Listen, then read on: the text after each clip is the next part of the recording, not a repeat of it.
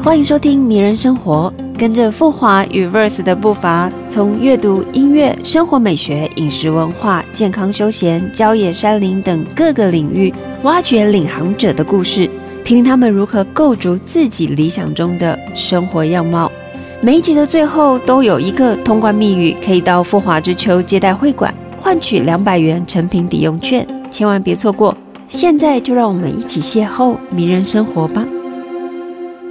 各位听众朋友，大家好，欢迎来到我们这一集富华集团跟 Verse 的迷人生活。那我们今天邀请到非常拥有大家梦想中的迷人生活的阿泰与呆呆，我们欢迎。Hello，我是阿泰。我是呆呆，珊珊好。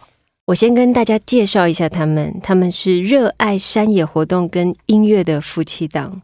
那他们其实分别出身彰化、鹿港跟花莲，那共同经营一个粉丝专业。那长期以来，其实不管是在平常的呃我们在网络上的影片当中啊，或者是一些照片，常常可以看到他们分享登山的乐趣。那如果有爬过山的朋友会知道，哎，那个过程其实是有一点辛苦的，那个汗流满身，尤其是现在天气这么热。可是你在他们身上完全看不到那种辛苦，你就会看到一种优雅、怡然自得的一种迷人态度。先跟我们分享一下，你们两位是什么时候开始爬山的？嗯，我可能比戴戴早一点。那其实受我爸的影响，他本来是那个登山会的会员，后来当了会长，那常常就每个礼拜都会去爬山，所以就看他分享的一些登山的照片，就会受到影响嘛，就觉得哎很漂亮，我也想要去那样子的地方，所以就是算是爸爸带我入门了。我是大概一二年的时候，在网络上面看到嘉明湖有外星人的，就是嗯，算是报道嘛。真的有外星人吗？就有一位退休警察拍到，然后还送到美国去认证。哦，对对对。然后当然我心里知道，我现在去也看不到，就是不不太可能那么巧就让我看到，但就是也算是一个。怎么说？触发的对，触发我对会往山里面走去这样子。对，呃，那是在二零一二年的时候。对对对那你到现在哇，已经满十年了。对，刚好。我可以知道你大概一年会爬几次吗？你们有估算过吗？这好难量化去。在你们的生活当中，应该每个礼拜一定会去爬一座山吗？嗯，频率的话，大概每个礼拜会到我们家附近焦山嘛，对，离我们家最近最近的。那以时间上来说呢，大概每一次去爬山，你们会给自己的啊、呃、时间性，比方说我在土城哦去爬土城的焦山，我就会设定它可能有四个小时的或八个小时的，我可能要爬两座山，但我自己觉得我的耐受度差不多是两个小时。我可能就要找个地方休息一下，可能呃冲杯咖啡哦，我觉得在山上冲咖啡真的太美好了。然后喝杯水，然后伸伸懒腰。你们呢？嗯，以前会比较安排长天数的，就是三天两夜或两天一夜，然后或者更长一点的。然后近年因为家里的猫咪越来越多只，所以就减少出去过夜的机会。那平常我们就做大概半天到一天的行程的规划。就是还蛮弹性的、啊，有时候如果太晚出门，那就挑一个短一点的步道就好。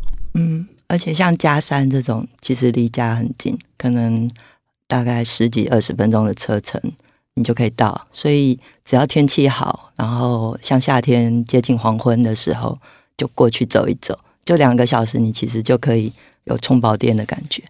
那你们自己有没有呃自己觉得最迷人的焦山要跟大家分享？嗯，因为我们住台中，所以就就离很近的就是大肚山。那大肚山上面本来就有很多大小不同的步道，所以那是我们最常出没的地方。嗯，还有古关，台中的古关，哦、对。对其实台中的山哦，好像有一种特别的气息，就是你会看到一种阳光洒在上面，比较少雨滴的的辽阔感。嗯，那台北的话比较特别，就是它冬天四季比较分明嘛，冬天偏冷下雨。那呃，爬起山来你会有另外一种呃，你可以说是冷色的感觉。像我在呃冬天的时候，我特别喜欢去阳明山。嗯因为我觉得阳明山，你到山上去的时候，差不多是七度八度的温度，然后山间充满了雾气，对，云雾缭绕，超美的。然后哦，你可能这个时候必须要下一个很大的决心，对，就像是你要从一个很冷的帐篷走出来一样，下一个很大的决心，然后走出车子，然后接着那个冷风袭来，你慢慢的、缓缓的哦，按照自己的步伐走上去，接着你身上开始会有一个韵律的节奏出来，哦，开始流汗。哎，这个时候，哎，突然就会觉得自己的身体跟外界的自然是合为一的状态，因为你突然不怕冷了。我觉得，我我觉得是我觉得，哦，印象最深的就是在爬山的经验。对，那我们请我们的阿泰跟呆呆跟我们分享一下有爬山的经验吗？如果是阳明山的话，我印象很深刻，因为之前在台北工作。然后也生活了一阵子，那有一阵子还蛮迷去阳明山跟台北附近的郊山。那那时候没有交通工具，所以你就是搭公车，所以你要很早出门，然后在那种清晨浓雾都还没有散去的时候开始，然后等你稍微走了一段时间，太阳升起来之后，雾就会散去，那种层次感还有景观的变化是很迷人的。嗯刚刚珊珊讲那个身体跟外界达到平衡一致的状态，我对这个感觉很有很深刻的印象，就是我们在美国走长距离步道的时候，就刚开始因为美国的气候或者是地形跟跟台湾都完全很不一样，所以我们等于是重新适应一个生活环境。那因为我们要走半年左右的路，对，所以就当就你刚刚讲说身体跟大自然好像合而为一的感觉。那我的感觉是，我觉得我好像就是你放下你是人类这件事情，就你你好像是就是活生活在其中，跟其他的动物，跟那里的熊、跟蜥蜴，甚至是蜂鸟，就是我们那时候一天到晚遇到蜂鸟，就你都觉得你可以跟他们任何一种生物做朋友，嗯，那个感觉很棒，哎，好迷人哦。我觉得最近好像就是掀起了一种这种登山步道，然后包含身体跟大自然对话的一种。哦，你可以说是仪式，好像这样子就可以洗去你在都市里面的那种烦忧生活。对我来讲，可能应该算是找到，而不是喜去。因为你回到都市里面的时候，那些东西你还其实还是存在在你身体里面。嗯，对，所以就是我觉得是你在大自然里面跟在都市里面，你是达到平衡的状态，你就可以在两者之间，就是对很自在。那一次怎么会这么幸运，可以去美国哦？半年的时间，嗯，该说是幸运吗？我幸运的点是，当我起这个念头的时候，阿泰马上接到，然后我们两个都共同在那个当下，我们都准备心理上准备好去做这件事情。那我觉得这种就是要踏上山径或接触户外活活动。就是做好准备这件事情，嗯，好像对很多人来讲，可能会有很多借口。我身体还没准备好，我装备还没准备好。在那个时候，我觉得很幸运的就是我们两个当下都马上可以反反应，就是做这件事情。对，在心境上都是一种随时可以出发。就是，所以我那时候就辞掉工作嘛，然后呆呆也是放下他手边的案子。我觉得人生有些时候需要有一个转换。就是他会有一个看到不一样的风景。我大概是在三年前的时候，因为读到一本书叫《山之声》，它是一个呃英国的女诗人所写的一个作品。那当然，他写的就是在呃面对他自己居住环境的那一座山，他想要去探访他、探究他。这样，那在读的时候，我就心里想：哎，我好像应该要去挑战一下我人生的第一座高山。所以当时蛮幸运的，就遇到一群嗯也热爱登山的老师们，像是有张伟雄啊，然后美瑶姐叶美瑶啊，那我们就几个人就组了一个登山团队啊，包括还有陈德正等，但他们是老手了，那我们是新手，这样决定要去爬百越，然后。哦，我觉得那真的是第一次领略到你在高山里面，然后你时时刻刻你的五五感五官都必须要全部被打开，你完全不能够有任何一种恍神，不行，因为你的生命跟你的大自然必须要呃处在同一个节奏里面，你才有办法跨越眼前那一道又一道的鸿沟。这个是我当时觉得生命当中最美妙的一段经验。那我想说，请二位跟我们分享一下，你们登山当中觉得最兴奋、刺激、好最舒服的状态的那一场旅行是什么？那一场旅行，可能回溯起来，还是我们去美国的那一趟吧，因为它时间够长，就是有我们大概去了一百六十天，然后在野外过夜的时间呢一百三十几天吧，所以你有很充分的时间去感受这一切。那像刚刚你呃也有提到说去洗去都市的一些烦恼，它其实在大自然有一些烦恼。可是那个烦恼相对的单纯很多，你要思考的东西非常的简单，就是吃饱睡暖，然后走路不要太累，就很基本的维持生命的一些注意事项。所以在那个时候，你会感受到一种很被解放过的那种自由感，那个是不受拘束的，不像你在都市里，你有需要按表操课的生活，你有需要交代的任务。那你在野外不需要，因为你所需要负责的对象就是照顾好自己，或者是身边的那一个人。所以对我来说，那一种体会过那种感觉，在回到都市之后，你对生活的观感，还有你重视事情的那个先后顺序也都不一样。嗯，对我们来讲，标准答案可能就是 PCT 那一趟旅程。那我觉得，虽然说那件事情已经在一六年的时候结束了，可是我觉得。那一段旅程对我们的影响，一直到今天都还一直持续，已经六年了。对，就是你在生活中很多时候，你可能会忘记某些你在可能在某一趟行程之中得到的感动，或者是不好的感受，就好的不好的那些东西都会被刻在你身上或心上。然后，但是回到城市里面，可能又开始日复一夜的日复一日的生活，有些事情你会忘记，但。可是某一些时候，你回到山路上，即使是一个小时或两个小时的行程，某一些记忆又会被你唤醒，对，然后那些东西又重新回到你身上，然后你有力气，就像当时在那一段旅程中得到的东西，你又有勇气、力气再继续往前走。那你们有想过再一次这种比较挑战跟大胆的旅程吗？可能不见得是挑战，而是。就是那样子，回味吗？对，回味。就我就很期待，比方说，至少有一个月左右的时间，可以再继续回回到步道上生活，山境里面生活。我们来谈谈土城好了，因为呃，二位刚好在。最近非常呃，应该说热烈讨论的一个 Verse 的土城专刊里面有文章。那你们如何看土城这个城市以及它的焦山？你们有去行走吗？你们对它的印象是什么？以及觉得它迷人之处在哪里？嗯，其实过去跟土城很不熟，就是大概都是经过而已。那这次有去走了天那个土城附近的几座山系，就觉得哎。呃，它就很符合我们对家山的定义。家山就是离那个家里附近的山嘛，这个是刘克襄老师提出的概念。嗯，然后他的呃想法就是，呃，它是属于社区型的步道，所以它等于是你生活空间的延伸。就像你家的某一附近的某一座公园，然后你家附近有一条步道，有一座山可以让你去亲近它，我觉得是很棒的事情。那也这是我们一直都跟。呃，朋友或者是读者去推广的事情，就是呃，不要去追求一个很远的目标或什么的。如果你有心接触、有兴趣的话，先从你们家附近的着手就好了，不要去呃设想到很高了，然后一步一步慢慢去完成。我记得最深刻的就是。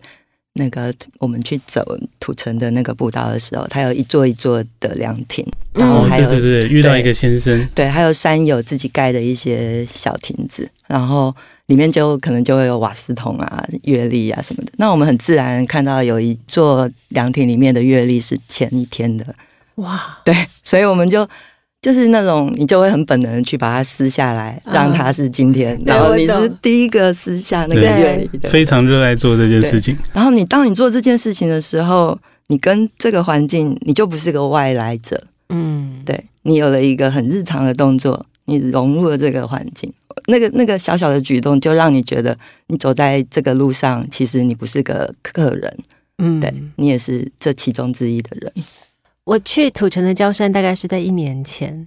那我当时去的时候，首先是惊讶这个山它有一种啊 wild 就是比较野生的感觉，因为它里面有一些啊植物是你可以说是它自己长出来的，它比较没有经过人工的修修剪剪。对，然后它的步道，它的步道也蛮特别的，就是它是有些是石头，啊，有些是泥土，但是你反而有一种哦，太好了，我终于哦不在这个城市里面，我好像来到另外一个森林里面的感觉。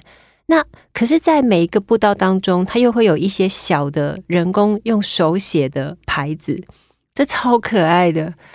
我觉得一定是早上来这边哦运动的，可能哦、嗯一些阿伯啊等等，他们就想说哦，要希望让后面来的人可以知道不要走这条路。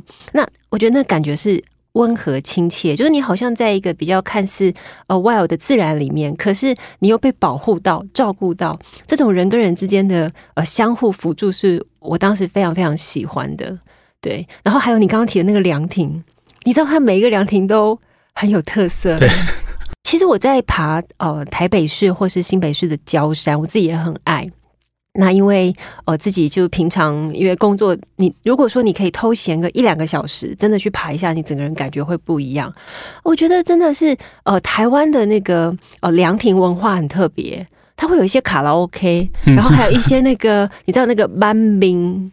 哦，也有半冰的，有，还有那个帮你剪头发五十块，但你平常进去看到它只是一个好像呃躲在那个箱子下面的牌子，可是你如果在早上五点来的时候，哎，非常热闹，哦，时间不一样了。对，它是另一番景致。那当然，这是我在台北、新北看到的。我也想问问二位，你们在台中，台中也有这种有趣的人文的呃现象吗？大部分都在泡茶，泡茶 哦，有唱卡拉 OK 吗？还蛮少的。我们家附近那个万里长城，有一啊次我会有一些们周末去，摊贩会去卖他们呃小农自己栽种的食物，或者是一些登山的小装备，很像你在河边会看到的那一种。这种是幸运。刘克强老师，你刚刚提到他的书里面啊，很常提到，就是他每次去爬山，他都要等，就是哦某个时间点会出现的老阿婆对，他卖的什么，然后她只要可以遇到，她就会一口气把它全部买回家，嗯，因为她觉得啊太好了，我今天终于可以买到一个大自然的有机 有机蔬菜。是你讲的，我们上一次去土城的时候，刚好因为我们大概去三天，就是嗯去走了三天，然后是连续的，然后所以就每一个路段我们都会遇到不一样有趣的事情。那其中你刚刚讲的，我我们遇到一群阿姨，嗯他们在采野菜，就你说的自然的这个部分，对，就我们就想说，他们就一直专注的在某一个高度以下，然后嗯大家拿手上都各提一个那个环保袋，他们就是一直在拔，一直在拔，然后他们就跟我们说啊，这是什么？这是什么？你看那种感觉就很棒，就是就好像你的开心农场，可是它是自然长出来的，对，我偷偷跟你讲一个秘密。我小学的时候，我妈妈就是带我去家里附近的焦山采竹笋，因为有一次我妈发现说：“哎、这边焦山怎么会有一片竹林？”那就说：“哎、我们找一天偷偷来，然后我们要假装登山客，你知道吗？”然后呢，我妈就拿那个镰刀，然后就默默的啊 穿越一个什么线，然后躲在里面，真的有竹笋。但是我必须要说，那个竹笋呢，它当然没有市场卖的甜，因为它是野生的哦。然后，而且你在里面挖的时候，外面如果有人爬山经过，你要立刻就是嘘，妈妈，刚刚有人经过，超安静。但呃，我觉得那真的是我儿时非常非常美好的回忆。那我当时当然也有问我妈妈说，哎，这样会不会有？哦，什么问题啊？我妈妈说，其实我们在帮助大自然，因为你如果没有新把代谢。对，哎、你如果没有把它挖出来，它没有办法再长新的耶。但我这这个我这个问题，我现在还是保持一个 存疑。不过那可能要 Google 一下。不过那都已经是我小学的时候了，我想现在也不可考。那啊、呃但是我还蛮喜欢去焦山去找那种长满青苔的石头。嗯，哎、我有一阵子开始很迷恋那种那种石头，哦，我觉得好美哦。嗯，我觉得那是大自然的一种一种礼物，哎，就是哦、就是那种胎的植物，可是那个是我觉得是外面的那种植栽店，它可能养出来的精致的又不一样。对，嗯比较原始一点，你没有关注到这个？而且有各种触感跟颜色，没错，我们都会忍不住去摸。我会偷偷拿一个回家，那应该可以拿吧？嗯，Google 一下。所以我觉得，其实走进焦山，你真的会发现很多有趣的事情啊，像是很大个瓜牛啊，然后在阶梯上奔跑的那个啊青蛙啊，然后还有那个鸟叫跟那个阳光就是照射进来。那我来问一下，咖啡，你们会喜欢在山上冲泡咖啡吗？讲到咖啡，刚刚珊珊不是说去采竹笋吗？我曾经在那个象山的山顶，就是它的三角点。看到一一棵咖啡树，啊、对他说怎么会有咖啡树在这边？然后大家不是说阿里山咖啡很有名，然后很贵嘛？那想说哇，象山有一棵咖啡树，就是如果知道它的位置的人，应该可以去采一下。对，那讲到咖啡，我们是当然在山上很喜欢喝咖啡啊，就是以前还会特地带手冲的工具现磨，然后在那边冲，然后后来可能比较懒惰，就用一些绿挂包，对。好，我们来聊聊，就是呃，所以两位其实真的是山林生活的代表哦，感可以说山林跟着你们到现在已经十多年了，都没有改变。那呃，但是你们除了呃。山林之外，你们其实也非常热爱摇滚乐。你们其实相识相恋是因为日本的 Fuji Rock 的音乐季。那所以音乐跟山林在你们的生活当中是占有蛮重要的一个元素。那我想请你们分享一下，就是如果你们在山里面走路的时候，你们通常会听什么样的音乐呢？嗯，其实一边走比较少，一边听音乐，尤其在台湾，因为。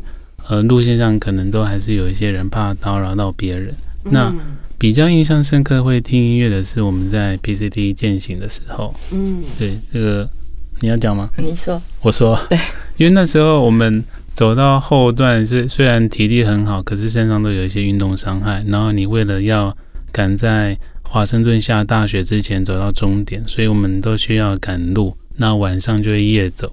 可是晚上夜走的时候，其实是。就是那个心理状态跟白天不一样，你会有一点紧绷，然后身体也会比较累，所以我们就会用手机放歌去，呃，帮自己振奋一下精神，然后边唱边走，然后大概一张专辑的时间结束之后，你也差不多可以找到营地扎营了。对啊，哇，真的是很美好，就是把音乐跟登山结合在一起。那阅读呢？我知道你们二位也是非常喜欢读书。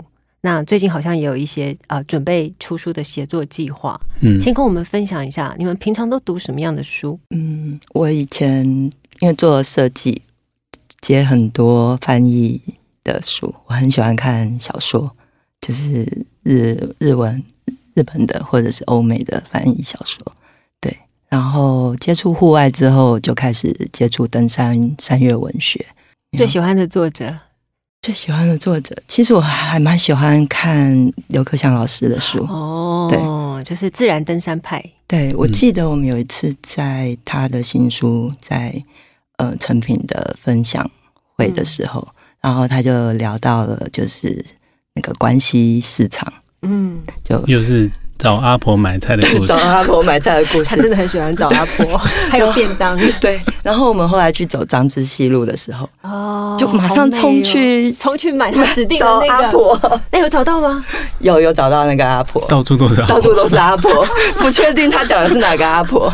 对，对啊，就是呃，就可能国外有很多就是代表性的三月的作家，但我觉得怎。再怎么阅读都不会有，就是讲你土地的故事这样子的，就是更动人。嗯，对啊，因为我其实因为写作工作的关系，也是读大部分都是读三月文学或者是关于呃历史或者走路的科普的书。